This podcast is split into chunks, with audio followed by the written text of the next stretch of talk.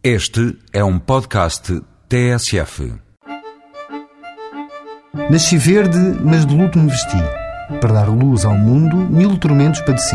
A adivinha conhecida e assenta que nem uma luva na azeitona negrinha de Freixo. No Planalto Transmontano cresceu viçosa e, neste caso, também não é mesmo documento.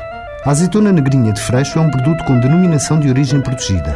As condições climatéricas, o solo e latitude desta região são o local ideal para olivicultura.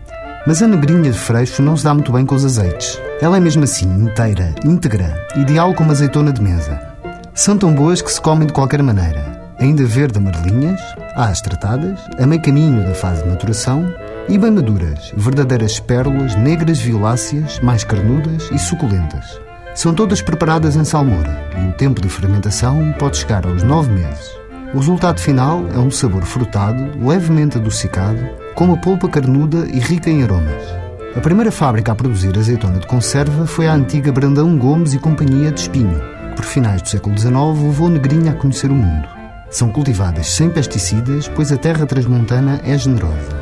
São colhidas à mão, criteriosamente selecionadas e calibradas.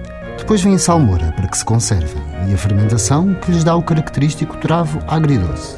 O caroço pequenino e a polpa carnuda são a sua imagem de marca.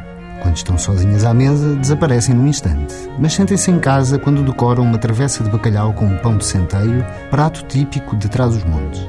E não se esqueça de ter sempre uma embalagem de reserva, porque a azeitona negrinha de freixo vai despertar ciúmes na outra ponta da mesa.